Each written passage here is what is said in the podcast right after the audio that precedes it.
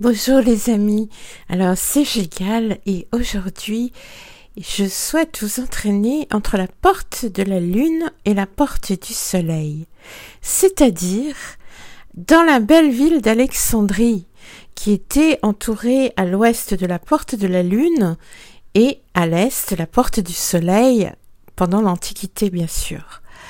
Alors pourquoi je vous entraîne là? Mais parce que aujourd'hui j'ai envie de vous parler de la bibliothèque d'Alexandrie et de quelques faits vraiment euh, intéressants autour de cette bibliothèque. Alors d'abord, euh, justement la topographie d'Alexandrie est vraiment très spéciale puisque elle s'étend d'ouest en est avec au milieu différents espaces portuaires, une presqu'île, des îles. Euh, en fait, c'est un paysage euh, maritime extrêmement riche. Et il y a même une petite île d'ailleurs euh, qui existait avant, qui a été emportée dans un tsunami, euh, enfin recouverte par un tsunami en 45 euh, après Jésus-Christ et qui a disparu, mais qui se trouve toujours à 5 mètres sous les eaux, juste devant Alexandrie. Euh, légèrement à l'est. Et cette île, euh, bah, d'ailleurs, c'est, quand on remonte des statues archéologiques de la mer, elles viennent euh, principalement de cette île submergée qui s'appelait Antirodos. C'est-à-dire le nom, c'était Anti-Rhodes, anti-île de Rhodes. Il y avait une espèce de challenge à l'époque entre la ville de Rhodes et la ville d'Alexandrie euh, les Grecs qui ont créé Alexandrie voulaient écraser, euh, entre autres, la puissance de Rhodes. Et donc, la première chose qu'ils ont faite, c'est donner comme nom à une petite île juste devant euh, la cité, le nom de Anti-Rhodes. C'est quand même très fort. Et, c'est là, d'ailleurs, où se trouvait le palais du, roi et son port privé. Bon, ça c'était un petit détail en passant, mais euh, c'est juste pour vous dire que euh, Alexandrie est quand même créée sur des bases très, euh, on va dire, agressives, combatives, pas tout à fait l'image qu'on en a poétique du 19e siècle, qui, qui n'est franchement pas la réalité historique. Alors, en général, vous savez que la bibliothèque d'Alexandrie, elle a été créée au IIIe siècle avant Jésus-Christ, c'est-à-dire 288 avant Jésus-Christ exactement, euh, donc par les rois Hélène, Hélène par les rois grecs euh, qui euh, occupaient l'Égypte.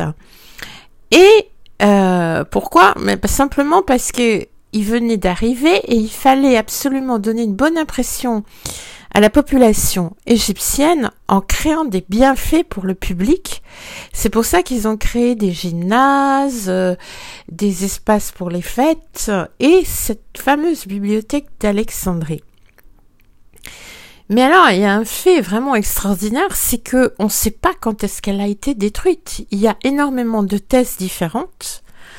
Euh, on ne sait pas si euh, parce que le film qui est sorti euh, sur Hypatie, ça n'est qu'une thèse. Euh, mais euh, on ne sait pas si elle a été détruite pendant la guerre civile entre Pompée et César 50 avant Jésus-Christ. On ne sait pas si elle a été détruite pendant les massacres d'Alexandrie en 215 par le Caracalla. On ne sait pas si elle a été détruite pendant le conflit entre Aurélien et Zénobie vers 273. On ne sait pas si c'est pas plutôt par un séisme et un tsunami euh, entre 115 et 630 après Jésus-Christ, parce qu'il y en a eu plusieurs de très forts.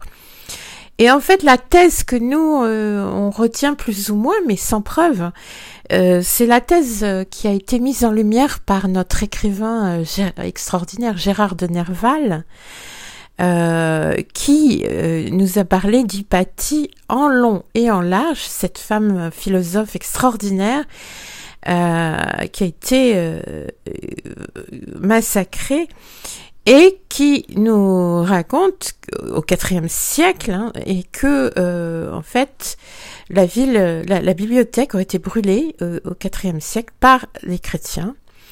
Donc euh, entre autres et mais principalement Et donc, euh, c'est, il y a plusieurs thèses et on n'a aucune preuve de quand exactement.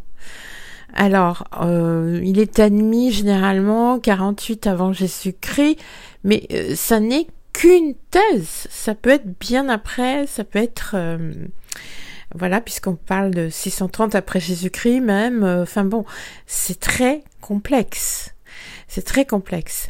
Ah, on va y revenir. Alors, euh, bibliothèque, c'est un mot euh, qui vient de biblion, euh, qui veut dire les rouleaux, les rouleaux qui sont écrits, et de tech, teke en grec, qui veut dire dépôt. Donc, c'est les dépôts de rouleaux qui sont écrits. Et il n'y avait pas que la bibliothèque d'Alexandrie qui comptait dans l'Antiquité. Ça, c'est très important de le souligner. Euh, on a énormément parlé de cette bibliothèque parce que Alexandrie euh, recelait la septième merveille du monde avec son phare euh, fabuleux qui était visible à plus de 48 kilomètres de distance sur la mer, euh, par, par, par le, que le, tout le monde antique connaissait très bien Alexandrie parce que c'était un port marchand extraordinaire pour rejoindre l'Asie, etc., pour apporter ses, ses provisions, enfin ses marchandises plus exactement jusqu'en Asie et ailleurs. Donc c'était un endroit extrêmement important pour l'Antiquité et aussi pour la navigation puisque euh, tous les navigateurs accouraient à Alexandrie justement pour euh, maîtriser les observations célestes, euh, tous les secrets de la navigation grâce aux observations célestes, justement parce qu'il y avait cette bibliothèque. Alors, je vous expliquer pourquoi, mais parce qu'il y avait quelque chose avant la bibliothèque qui s'appelait le muséon. Euh, c'est-à-dire l'endroit des muses qui était euh, tout proche de, la bibliothèque. Et euh, c'était le palais des muses et c'était un lieu d'adoration pour les muses et surtout, surtout un centre pour les savants et c'est ça qui est extraordinaire, c'était que le muséon, euh, c'était un peu comme le CNRS d'aujourd'hui, c'est-à-dire qu'il y avait, alors on dit qu'il y avait environ 50 savants, mais des très grands savants qui étaient réunis là, qui avaient leur leur chambre, leur appartement, leur réfectoire, qui avaient à disposition des collections d'objets, d'instruments, comme par exemple tous les objets nécessaires à un observatoire. Ils avaient leur observatoire astronomique. Ils avaient même un zoo avec tous les animaux les plus extraordinaires pour pouvoir les étudier. Et euh, le muséon était dirigé par un prêtre des Muses euh, et c'était un endroit extrêmement révéré. Et pour vous faire donner une idée, un des savants qui a habité là pendant un moment, alors évidemment c'était un très grand privilège d'habiter là parce que c'était que vous étiez reconnu en tant que savant, mais pas seulement ça, vous, vous étiez exonéré de payer des impôts. Euh, vous aviez un bon salaire, etc.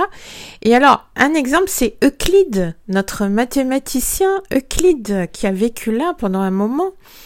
Et ça permettait aux savants de se connaître dans différentes disciplines, de mélanger éventuellement leur savoir, de les comparer euh, et de leur donner un endroit euh, agréable et calme et protégé pour continuer leur recherche. Donc c'était vraiment extraordinaire, mais mais ça n'était qu'à l'image de ce qui existait dans l'Égypte antique pharaonique. Euh, dans les maisons de vie qui étaient près de chaque temple. C'est-à-dire que les maisons de vie, euh, bah, c'était pareil. Il y officiait euh, un enseignant, un bibliothécaire, et, toujours des enseignants très réputés, des savants. qui étaient même réputés hors de l'Égypte puisque les anciens de, de, de, tous les autres pays venaient pour suivre les cours dans les maisons de vie près des temples à l'époque de l'Égypte ancienne. Donc sachez bien que la bibliothèque, le principe de la bibliothèque d'Alexandrie, avec son muséon, etc., a été copié euh, vraiment très fortement sur euh, les maisons de vie de l'ancienne Égypte qui existaient près des temples. Alors, comme je disais tout à l'heure, il n'y avait pas que la bibliothèque d'Alexandrie qui était connue. On sait qu'il y en avait une à Ninive, dans les palais euh, du roi Assurbanipal. Alors ça, c'est du 668 environ 627 avant Jésus-Christ. Euh, où il y avait donc les archives officielles, hein, donc les textes juridiques, tout ça, et puis énormément de textes magiques. C'est pour ça euh, que les Égyptiens anciens disaient que euh, les Sumériens étaient complètement submergés dans la magie, que c'était terrible, que il fallait se méfier beaucoup des Sumériens parce qu'évidemment énormément, une très grosse part de leur littérature était consacrée à la magie. Et eux, leurs archives et leurs textes étaient écrits sur euh, des tablettes, ce qui fait des tablettes d'argile, euh, ce qui fait que on a euh, beaucoup d'archives qui ont été sauvées. On sait qu'à Ninive, il y en avait 2000, pardon, 25 000 tablettes. Euh, je crois que on en a euh, peut-être euh, un tiers ou plus même. Je ne sais plus. Mais ce sont des textes en cunéiforme ou en acadien. C'est extraordinaire la quantité de, de choses qu'on a encore. Et puis il y avait en Grèce la fameuse bibliothèque d'Athènes qui était pas mal non plus. Il y avait à Pergame en Turquie aujourd'hui, euh, Pergame était grec à l'époque, mais il y avait la bibliothèque de Pergame qui avait 200 000 rouleaux. Et d'ailleurs, euh, Marc Antony euh, offrit à Cléopâtre les, une grosse partie des 200 000 livres de Pergame en cadeau. Alors, ça devait être des copies, je ne sais pas. Et il y avait aussi la bibliothèque d'Antioche. Euh, et à Babylone, euh, les Hittites et les Assyriens, il y avait les, les, archives des Hittites et des Assyriens, euh, qui étaient aussi très conséquentes. Et puis, il y avait toutes sortes de bibliothèques privées à Rome. par exemple, on parle que le grammairien Tyrannian, il avait une bibliothèque avec 30 000 volumes euh, le médecin Sérénus, euh, qui était très connu à Rome, ben, il avait 60 000 euh, livres dans sa bibliothèque. Donc, les gens riches avaient pris l'habitude de, se constituer des bibliothèques quand même très très conséquentes. Et on sait que Jules César, il a voulu en faire une pour... il a voulu faire une bibliothèque publique, lui, pour son prestige. On faisait des bibliothèques, c'était pour son prestige. Mais bon, il n'a pas eu le temps de le faire. Et alors, à Alexandrie, il y avait un autre endroit aussi, à part le muséum, le euh, et, la bibliothèque elle-même, il y avait le, Sérapéum qui avait 42 800 rouleaux, euh, lesquels rouleaux ont été brûlés par l'évêque Théodose en 391 pour asseoir la religion chrétienne. Donc, euh, on a beaucoup brûlé de livres et de textes, euh, et les coupables ne sont pas toujours ceux qu'on pense.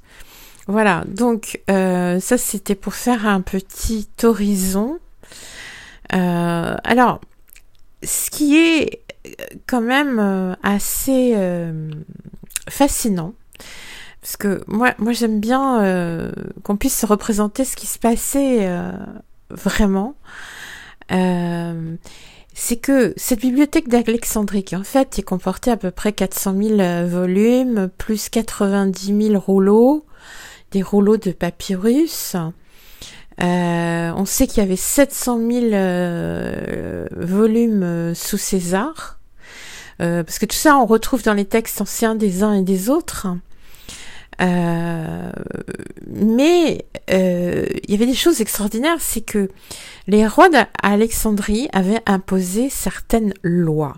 Par exemple, ils voulaient donc pour nourrir cette bibliothèque d'Alexandrie, recueillir tout le savoir universel. Et vous savez comment ils ont fait?